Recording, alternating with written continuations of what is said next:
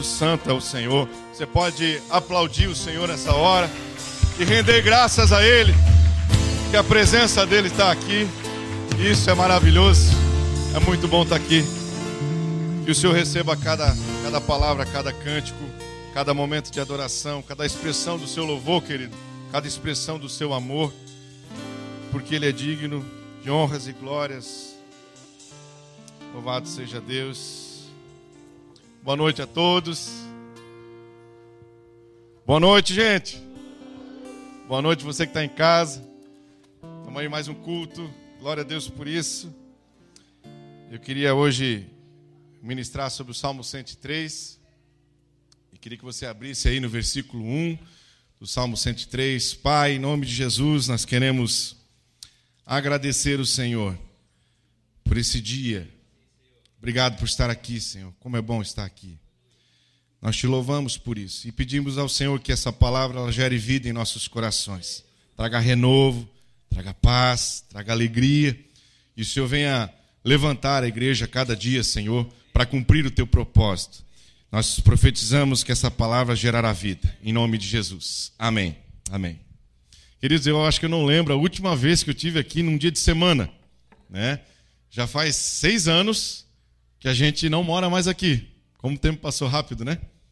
E tirando aí feriadão e final de semana, eu não me lembrava como é que era estar aqui num dia de semana. De ver as crianças chegando na, na, na igreja com o uniforme da escola.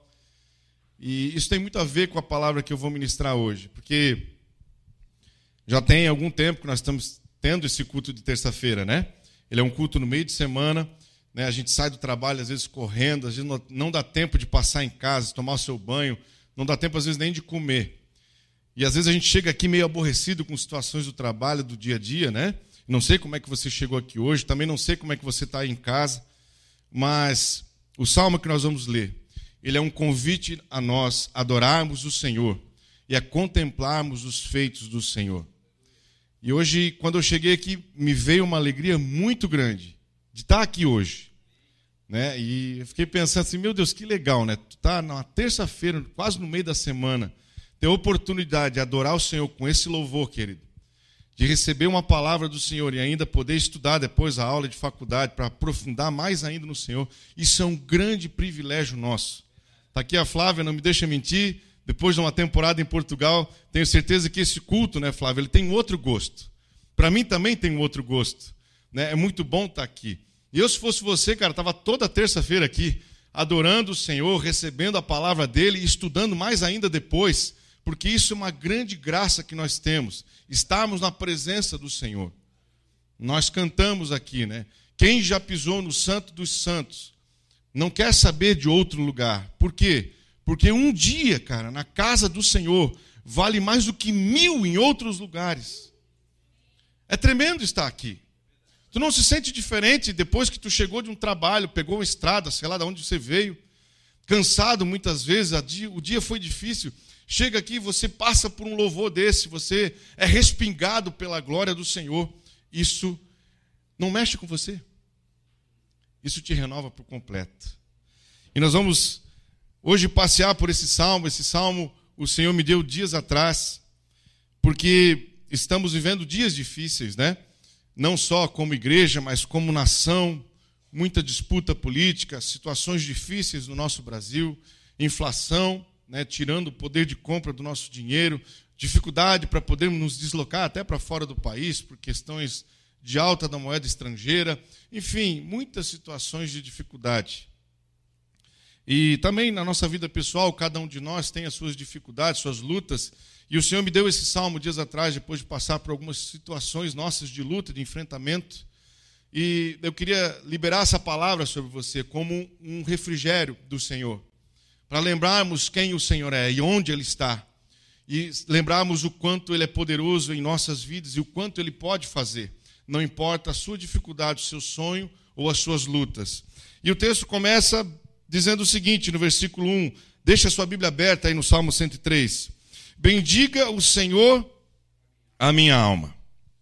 Bendiga ao Senhor todo o meu ser. Bendiga ao Senhor a minha alma e não se esqueça de nenhuma das suas bênçãos. É o que você veio fazer aqui hoje. Veio bem dizer ao Senhor. Esse salmo foi escrito por Davi, que era um homem adorador. E, e muitas vezes, querido, nós precisamos fazer isso com a nossa alma. Tudo que a gente deseja fazer para o Senhor, todo chamado, toda situação onde Deus quer nos usar, ela começa sendo gerada por um desejo no nosso coração. A gente vê alguém ministrando e começa a ser consumido por aquilo. Por um dia eu quero aprender a palavra e ensinar. Você vê alguém intercedendo, vê às vezes alguém com poder na sua oração e pensa: um dia eu quero fazer isso, eu quero orar e ver as coisas acontecendo. Ou, ou você está aí sentado e vê o pessoal tocando aqui, vê o pessoal adorando o Senhor e pensa: poxa, eu quero aprender alguma aula de instrumento para que eu possa logo, logo também estar tá adorando o Senhor, porque isso me satisfaz. Algo é gerado na sua alma e muitas vezes é o próprio Espírito que dá esse start e você vai para Deus e desenvolve isso no Espírito Santo e ele vai conduzindo você, não é mesmo? É assim que a coisa acontece. Mas nós também, porque temos uma alma e temos vontades e temos pensamentos, também somos muito afligidos pelas lutas do dia a dia, não é mesmo?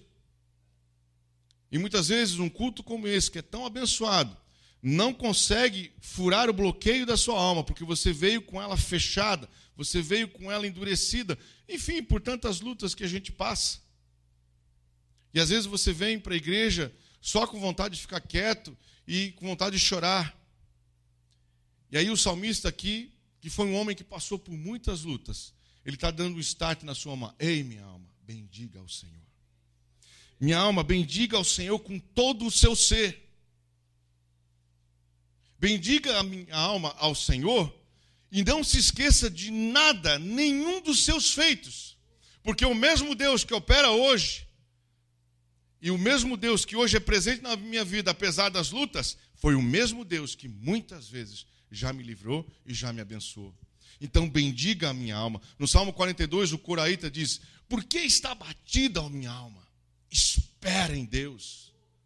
Coloque a sua esperança no Senhor. Eu sei que hoje a dor pode ferir o teu coração, mas você pode dar uma ordem à sua alma. Por quê? Porque há um espírito que habita em você.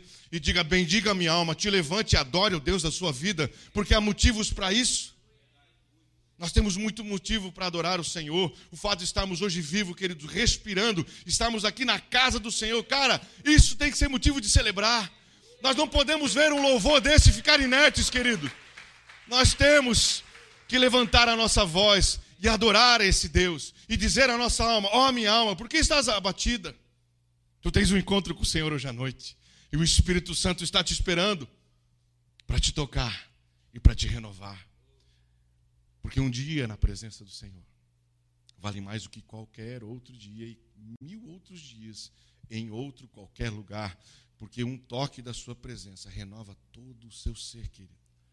Então o chamado aqui do salmista é: bendiga a minha alma, exalte o Senhor, porque a verdadeira adoração ela nasce dos conflitos, querido. É muito fácil você louvar de acordo com aquilo que Deus te dá. Né? Lá em Provérbios 31, a Bíblia fala louvor à mulher virtuosa, que é o marido declarando né, e louvando a sua esposa por causa dos feitos dela, porque é uma mulher virtuosa, cheia de virtudes, cheia de qualidades. Nós louvamos a Deus pelas bênçãos que o Senhor tem nos dado. Estes são dias também que o Senhor tem dado nos presentes a nós, presentes de 16 lugares que se movem, né? Glória a Deus por isso. E nós louvamos a Deus por isso, mas cara, quando você o adora, você adora independente de você ter isso ou não. Quando você é chamado a adorar, muitas vezes você nem tem como se locomover, querido. Você tem muitas lutas em sua vida, talvez você não esteja enxergando nenhuma bênção ao seu redor. Porque a adoração, ela não foca na bênção, a adoração foca no abençoador. E é muito fácil a gente louvar o Senhor quando tudo vai bem, mas o chamado do, do salmista é: bendiga ao Senhor a minha alma. Exalte o Senhor. Não esqueça de nada do que ele fez, porque os dias podem ser maus, mas Deus não muda. Ele é o mesmo ontem, hoje e o será eternamente. Esse chamado à adoração, querido, a chamar a sua alma para sair do fosso e ativá-la no espírito e deixar o espírito te conduzir. Isso é uma escolha nossa de cada dia. Adorar o Senhor em espírito e em verdade. Quando a gente o adora em espírito, a gente está dizendo à nossa alma: você vai ser arrastada pelo Espírito Santo de Deus, que hoje vai me tocar. Você não vai escolher ficar emburrada e calada. Você vai ser arrastada à presença do Senhor. Sabe, nos últimos dias nós temos feito algumas coisas lá em Camboriú. Né? Eu me lembro quando cheguei aqui, não sei se você foi assim também. Quando eu cheguei na IF, o que mais me impressionou foi que o povo adorava e vinha para frente. Porque o fogo é mais quente perto do altar. Isso é uma questão espiritual, né? É meio difícil de entender, mas é algo do espírito. Então nós começamos a fazer isso lá para ativar a nossa alma. Então, quando você se desloca em direção ao Senhor e se prostra diante dele, você está dizendo a sua alma, o seu corpo, você não vai ficar parado. Todo o seu ser exalte ao Senhor. O chamado de Jesus para nós amarmos o Senhor é com toda a nossa alma, com todo o nosso entendimento, com todas as nossas forças. Isso significa que muitas vezes você vai amar mesmo sem querer amar. Você vai ser arrastado porque você entende que precisa amar porque há um espírito dentro de você que traz a natureza de Deus e os frutos do espírito batem dentro de você e um deles é amor. E, e adorar em espírito e em verdade, a verdade quer dizer o quê? Adorá-lo em amor. Adorar em espírito porque você não adora por causa de circunstâncias, você adora porque o Espírito Santo dentro de você quer adorá-lo. Ele te assiste até quando você não consegue orar. Não é isso que a palavra diz lá em Romanos 8? Né? E nós, semelhantemente, quando não sabemos orar, o Espírito Santo vai e intercede por nós. Porque há um Espírito que habita em você. Ezequiel 36, 26, a Bíblia diz que o Senhor nos deu um novo coração. Tirou o coração de carne, nos deu um coração, tirou um coração de pedra, nos deu um coração de carne. Por quê? Porque a resposta está logo depois. Porém, em vocês um Espírito novo. É o Espírito Santo quando o Espírito Santo habita em você, ele vai gerando novos sentimentos, novos frutos que são a natureza do próprio Deus. Então, querido, o ficar calado, o ficar murmurando, o ficar reclamando e o ficar lamuriando as circunstâncias difíceis não fazem parte da tua natureza nova. Já não combina mais conosco, porque nós temos o Espírito Santo de Deus e ele nos conduz a bem dizer ao Senhor e não se esquecer de nenhum dos seus feitos e aqui o salmista continua. E nós vamos acompanhar o texto do Salmo 103. E a gente vai ver quanta coisa a gente tem e quantos motivos nós temos para adorar o Senhor e a bem dizer o seu nome. Ele continua: É Ele quem perdoa todos os seus pecados. Está precisando de perdão aí, querido? Eu preciso quase todo dia porque a gente sempre comete um erro aqui, outro ali, não é mesmo? E muitas vezes, quando nós erramos, vem um peso de culpa no nosso coração, aquele sentimento de que não somos dignos. Mas eu quero te dizer hoje: o teu Deus é um Deus que te perdoa, querido. Quando Pedro perguntou a Jesus quantas vezes nós devemos perdoar, sete vezes, Jesus diz: não, setenta vezes sete. Vamos fazer disso algo ilimitado, Pedro. Onde houver arrependimento, haverá perdão, haverá resgate e misericórdia. E ele continua: ele cura todas as suas doenças. Deus é o Deus que te cura. Ele cura tuas enfermidades. Ele cura sua alma. Ah, pastor, tem gente que morreu sem ver a cura. Te garanto, se morreu no Senhor, hoje está livre lá na eternidade junto com Ele. Porque quando andamos com Jesus, quando andamos com Deus, nós nunca vamos ter perdas, querido. Porque o nosso lar não é aqui. Não é este mundo que Deus tem separado para nós. Nós temos uma vida após a, após a morte, nós temos uma vida porque temos salvação, e lá o Senhor enxugará do olho toda lágrima. E lá nós seremos regenerados, restaurados, e lá não haverá mais dor, diz a palavra. Não haverá mais dor. Hoje, quem vai ficar aqui na aula da FAPTEM, nós vamos falar de doenças psicossomáticas. A dor que nós recebemos no corpo por causa de uma alma aflita. Lá no céu não tem mais isso, querido. Lá no céu não tem mais dor. Lá no céu é só paz, é um corpo regenerado e nós vamos habitar pela eternidade com o nosso Deus. Então aguenta firme aqui porque lá tem muito mais. Ele é que resgata a sua vida da sepultura. Ele te livra da morte, querido. Ele te dá livramentos. Quantos de nós já passamos por livramentos, não é? e continuamos passando, querido.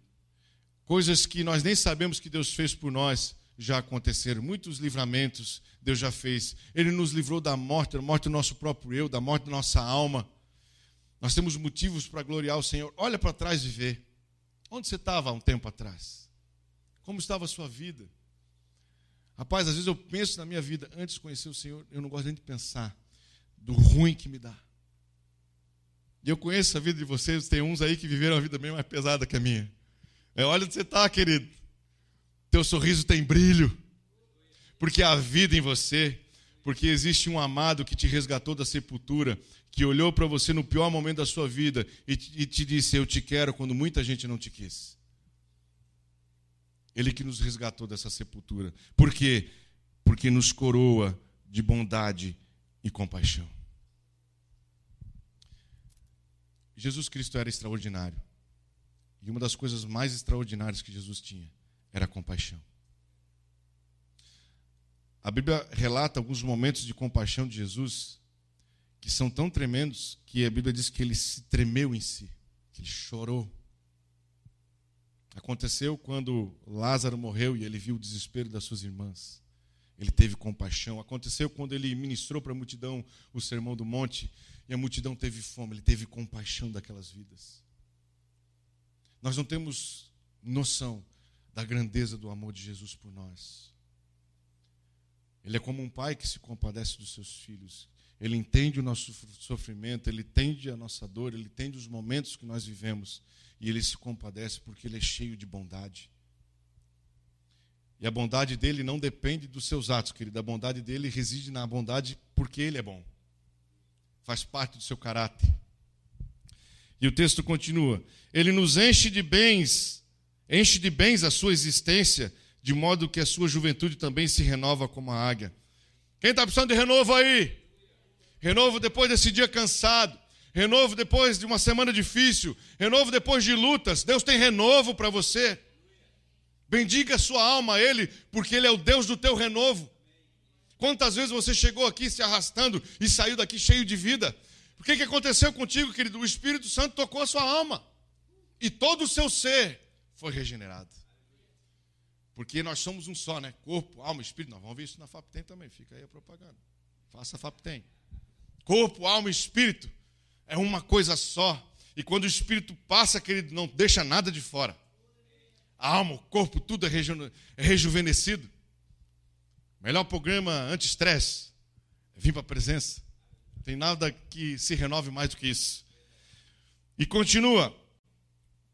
O Senhor faz justiça e defende a causa dos oprimidos. Que tremendo. O nome do meu filho é Daniel, primeiro, primeiro filho, que significa o Senhor é meu juiz. Eu amo esse termo. E eu, quando dei os nomes para os meus filhos, eu quis profetizar algo sobre a vida deles. E além de profetizar o espírito de excelência que tinha sobre Daniel, sobre meu filho, eu profetizei que o Senhor ia ser sempre o juiz dele. Não importa as injustiças que a vida vão apresentar para a vida dele. Eu tenho orado e profetizado através do nome dele que o Senhor será o seu juiz. Eu quero dizer uma coisa para você: Deus é o seu juiz. O Senhor é que julga as tuas causas.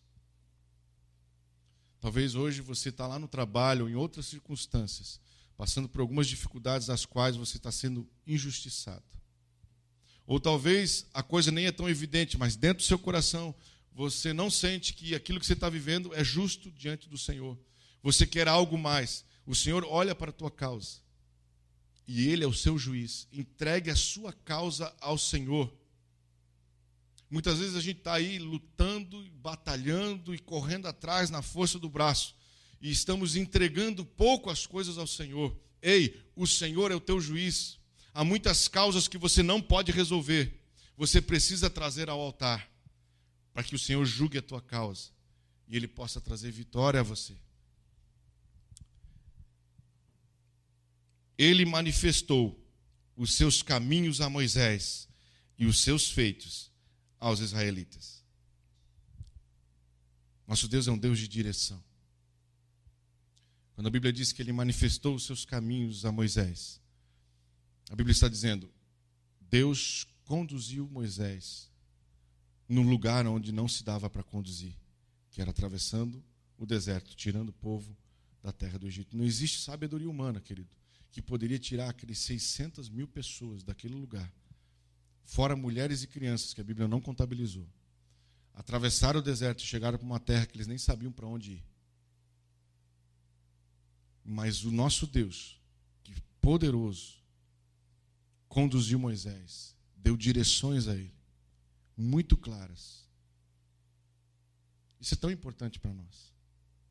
Quantos de vocês precisam de direção a respeito de muitas coisas? Eu preciso. E nós estamos numa fase de vida agora que, olha, preciso de direção de um monte de coisa. Está aí terminando faculdade ou terminando o ensino médio, não sabe que caminho seguir. Está precisando de direção. Vá para Deus. Deus vai te mostrar o caminho. Entrega o teu caminho ao Senhor, confia nele, e o mais ele fará. Não te apoie no teu próprio entendimento. A Bíblia diz que o Senhor ele endireita as nossas veredas, mesmo que a gente vá por caminhos talvez que a nossa alma nos leve. Se você estiver no Senhor, o Senhor vai endireitar as tuas veredas. Ele vai te conduzir lá na frente no lugar que ele queria. Deus não erra nenhuma estratégia. A gente olha para a vida de Jó e acha, meu Deus, por que, que Deus permitiu que Jó vivesse aquilo? Antes eu conhecia Deus de ouvir falar. Agora os meus olhos te veem. O que, que é mais importante? Ter as coisas ou conhecer o Deus da vida? O tempo vai passar e nós vamos ver que mais importante do que tudo é conhecer o Senhor e andar com Ele. Na eternidade, nós vamos ver o peso do caminhar com Jesus. E aí a Bíblia segue. E até agora, ela falou só sobre as ações de Deus. E ela terminou dizendo que ele manifestou o seu poder aos israelitas. Ei, o nosso Deus, ele é poderoso. Ele tem poder para reverter qualquer situação. Quando a gente se reúne para orar e ora pela nação, talvez você pense: que poder nós temos para mudar a nação? Nós, nós não temos nenhum. Mas o Deus que nós servimos é capaz de transformar essa nação. Ele é capaz de transformar, começando com a minha casa, com o meu casamento, começando com os meus filhos, e pode transformar o meu local de trabalho, a minha vizinhança, aonde eu estudo, até os confins da terra. Nosso Deus é poderoso, querido. Nunca se esqueça dos feitos do Senhor. Bendize Ele, ó minha alma, e não se esqueça de nenhum dos seus feitos. Só pode fazer coisas grandiosas quem tem muito poder. E Deus é a nossa referência. Ele é poderoso para fazer. E aí a Bíblia continua: O Senhor é compassivo e misericordioso, muito paciente e cheio de amor. Agora Deus está falando sobre relacionamento com você. Até agora, o salmista mostrou os feitos do Senhor. Agora ele entra numa questão de relacionamento, que é muito mais precioso para nós, que é o nosso dia a dia. Ele diz: o Senhor é compassivo, ele é misericordioso, ele te dá novas chances, ele é paciente. Em outras versões diz que ele é longânimo e ele é benigno, cheio de amor. Aqui o salmista já está mostrando a figura de um pai. Ele continua: não acusa sem cessar e nem fica ressentido para sempre. Sabe, a gente é, é, muito falho, né? Quando alguém briga conosco, às vezes a gente fica meio ressabiado e fica um tempo meio azedo com a pessoa. Não é mesmo? Mesmo a coisa se desenvolvendo, se, se ajeitando. Pede perdão, está tudo certo, mas fica aquele, não, te perdoo, mas não convivo mais contigo. Te perdoo, mas veja bem. Te perdoo, mas não aparece aqui. Né? Deus não fica assim. Quando nós erramos e nos arrependemos, o Senhor ele não fica ressentido. Pelo contrário, ele tem compaixão de nós. Por que, que eu estou falando isso? Porque tem tanta gente vivendo com culpa. Tanta gente que erra e não consegue voltar aqui para se arrepender por causa do peso da culpa, o fardo do pecado. O Senhor te convida hoje a largar esse fardo, esse fardo do pecado, e Ele te diz: sou misericordioso, sou cheio de amor, não fico ressentido. Deus não se ofende, querido. Onde há arrependimento, Deus não fica ofendido. Ele não nos trata conforme as nossas iniquidades e nem retribui conforme os nossos pecados. Pois como os céus se elevam acima da terra, assim grande é o seu amor para os que o temem. E como o Oriente está longe do Ocidente, assim ele afasta para longe de nós as nossas transgressões. Agora entra uma coisa importante aqui. Nós vimos todos os feitos do Senhor. Ele é bom, ele é poderoso, ele é misericordioso, longânimo, conselheiro, nos dá direção. Mas agora a Bíblia chega num ponto em que grande é o seu amor. Para quem? Olha aí. Para quem que é grande o seu amor? Para todo mundo? Também. Mas de forma especial para os que o temem. Temem ao Senhor. Essa vida de relacionamento que nós temos exige de nós um pouco de responsabilidade. Exige de nós tememos ao Senhor, amar o Senhor e respeitá-lo e nos abstermos dos nossos pecados. Ele está dizendo aqui: eu sou misericordioso, sou compassivo, perdoo pecados, mas a minha misericórdia ela vai se estender. Eu vou apagar as transgressões daqueles que me temem, daqueles que não ficam brincando comigo. E ele continua: Como um pai tem compaixão de seus filhos, assim o Senhor tem compaixão do que, dos que o temem. Pois ele sabe que somos formados e lembra-se que, que somos pó. Pois ele sabe do que somos formados e lembra-se de que somos pó.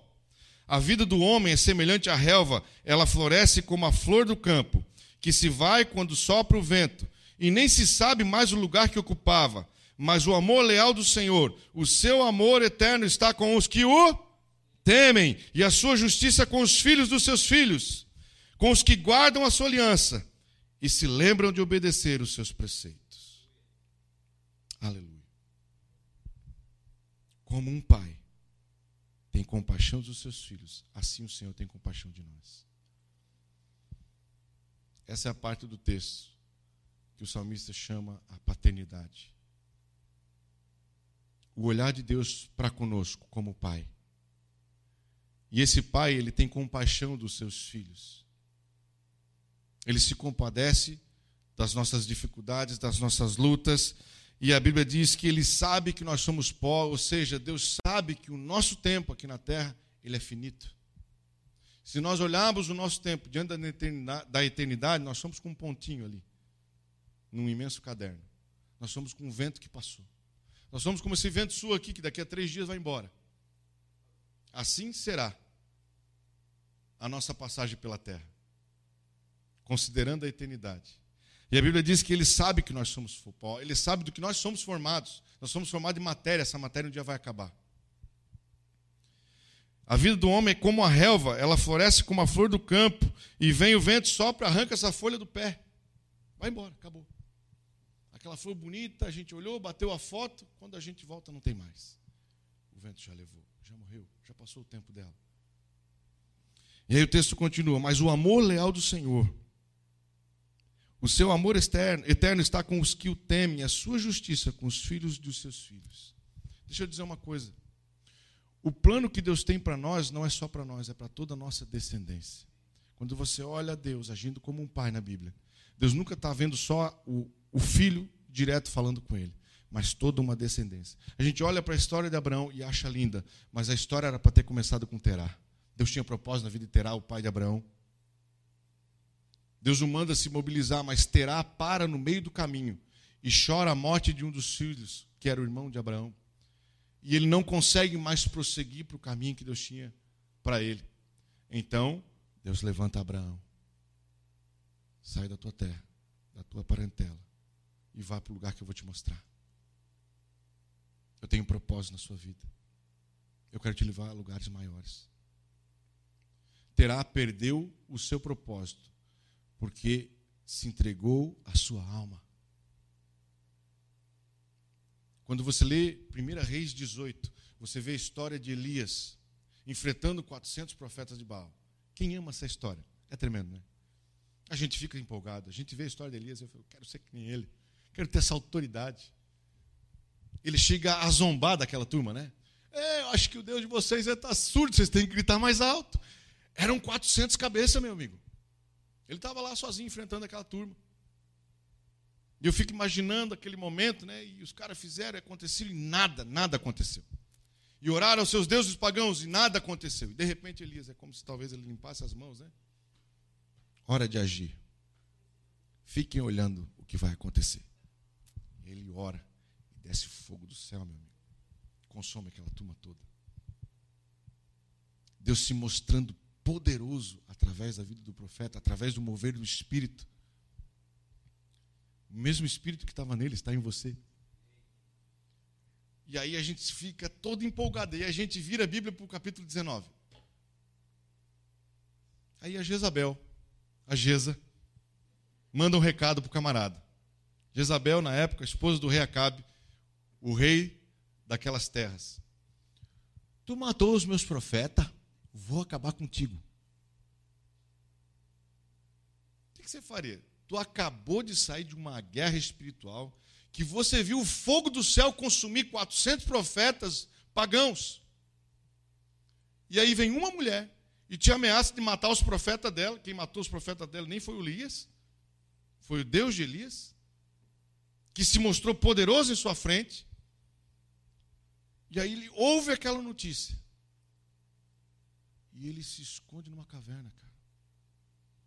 E ele se lamuria e reclama da vida: Eu quero morrer. Eu não quero mais viver. O que, que foi aquilo?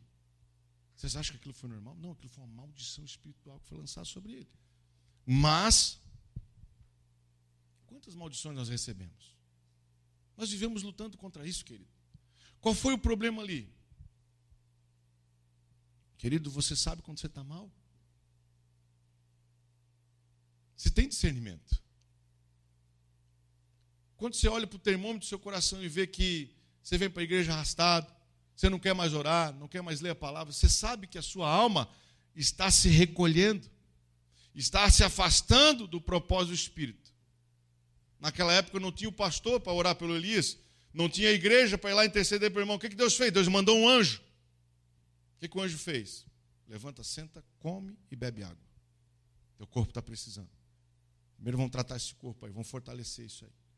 Fortalecer essa alma. Comeu, deitou de novo. Vamos lá, levanta de novo. Come. Porque a jornada é longa. Deus te espera no Monte Oreb, um monte de Deus. O que, que você está fazendo aqui?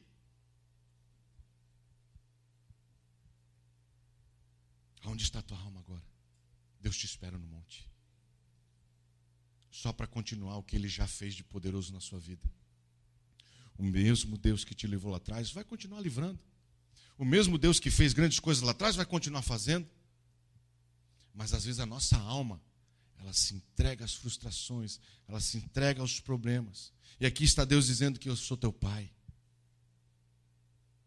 Eu tenho compaixão de você, eu vou andar com você. Querido pai nunca vai largar um filho. O seu amor é eterno com os que o temem, a sua justiça com os filhos dos seus filhos. Por toda a eternidade, o Senhor não vai acompanhar só você. Aqui Ele está dizendo: Eu sei que vocês são pó, eu sei que a estrutura de vocês é limitada. Vocês vão, vocês vieram e vão embora como um sopro, mas eu vou cuidar da descendência de vocês, porque eu os amo e eu amo o que vocês amam. Então confie em mim e o meu amor, ele vai pipocar de geração em geração, até mil gerações. O Senhor vai visitar aqueles que são nossos descendentes. Então hoje o que você planta aqui, querido, vai ecoar por toda a sua descendência. Vale a pena viver com Deus, vale a pena se entregar ao Senhor, vale a pena, muitas vezes, querido, deixar o sofrimento de lado e dizer: Eu vou me abraçar com Deus, seja na saúde, na doença, no problema ou na dificuldade, não me interessa. Ele também faz a ferida, mas Ele também é a resposta. Ele faz a ferida e Ele cura. Ele é o Deus que sara toda a nossa dor. E eu queria encerrar, querido, com a parte final desse texto, onde ele diz: O Senhor estabeleceu o seu trono nos céus, e como rei, domina sobre tudo que existe. Bendigam ao Senhor vocês, os seus anjos poderosos, que obedecem à sua palavra. Quem são estes? São os santos de Deus. Quem são os santos de Deus? Bendigam ao Senhor todos os seus exércitos, vocês, seus servos que cumprem a sua vontade. Quem são os servos que cumprem a vontade de Deus aqui? Dá um brado aí. Quero ouvir você. Você é o servo que cumpre a vontade de Deus? Então bendiga ao Senhor. Bendigam ao Senhor todas as suas obras em todos os lugares do seu domínio. Bendiga ao Senhor a minha alma. O Senhor estabeleceu o seu trono nos céus e, como rei, domina sobre tudo o que existe.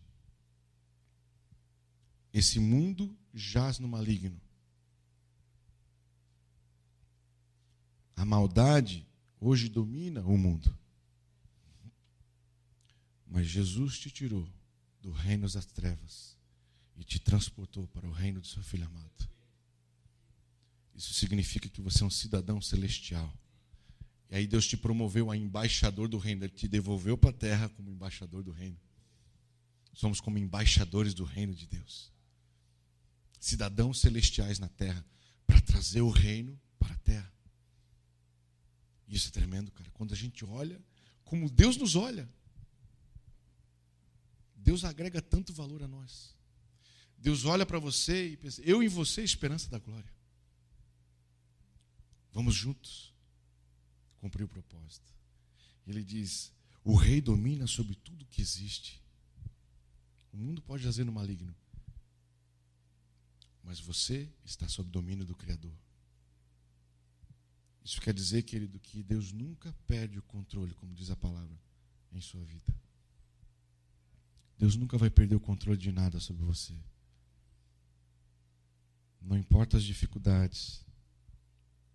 Não importa se você tem que se mudar, né, Flávia? Para um país diferente. A igreja não vai junto, né? Vai só em espírito, aí vai estar lá sozinho muitas vezes. Mas Deus vai com você. Assim como foi conosco lá para Camboriú seis anos atrás, e a gente vem aqui hoje sente uma saudade gostosa, está muito feliz de estar aqui hoje mas sabendo que também estamos no centro da vontade do Senhor, somos um só povo, porque Deus nunca perde o controle de nada. Quando nós chegamos lá foi muito difícil. Sair de emprego aqui preparadinho, tudo certinho, concursinho passado, para começar a trabalhar numa emergência lá que ninguém me conhecia. Tudo começou do zero. E nós chorávamos todo dia, mas Deus nunca perde o controle. As terras que Deus tem para você, a terra prometida de Deus para você, muitas vezes pode ter uma cara igual Jericó teve. O povo andou o deserto todo, querido, chegou na terra prometida. É, chegamos. O que, que tem que fazer? Tem um monte de gigante lá dentro. Vocês têm que conquistar a terra. É de vocês. Está cheio de gigante lá dentro. Mas o Deus que nós vimos aqui hoje é um Deus que dá direções. E ele diz: rodeiem a terra. E toque a trombeta ao final. E eles assim o fizeram. E os muros caíram. E houve uma grande guerra, houve uma grande matança. Eles conquistaram a terra. Como é que estava a terra? Poeira levantada. Um monte de escombro. Os muros todos caídos. Cheio de corpos para limpar. Essa foi a primeira cara da promessa de Deus. Mas Deus nunca perde o controle. Eu não sei qual é a cara da promessa de Deus sobre sua vida hoje. Não sei com que cara ela está. Mas se você permanecer no Senhor, Ele nunca vai perder o controle sobre sua vida. Ele continua sendo bom, Pai, amoroso. Ele continua olhando não só para você, mas toda a sua descendência. Ele continua sendo Deus. Então bendiga sua alma a Ele. Porque nós temos muitos motivos para adorá-lo. Não só louvá-lo, adorá-lo. Então nós vamos encerrar agora adorando o Senhor. E bendizendo a Ele com todo o nosso ser. Adorando o Espírito em verdade.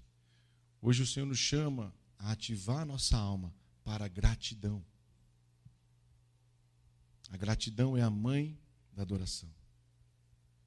Quando você é grato, você enxerga o favor de Deus em tudo, mesmo em meio a circunstâncias difíceis. Você está atingindo um coração adorador, em espírito e em verdade. Amém? Que Deus os abençoe. Vamos adorar o Senhor nesse finalzinho.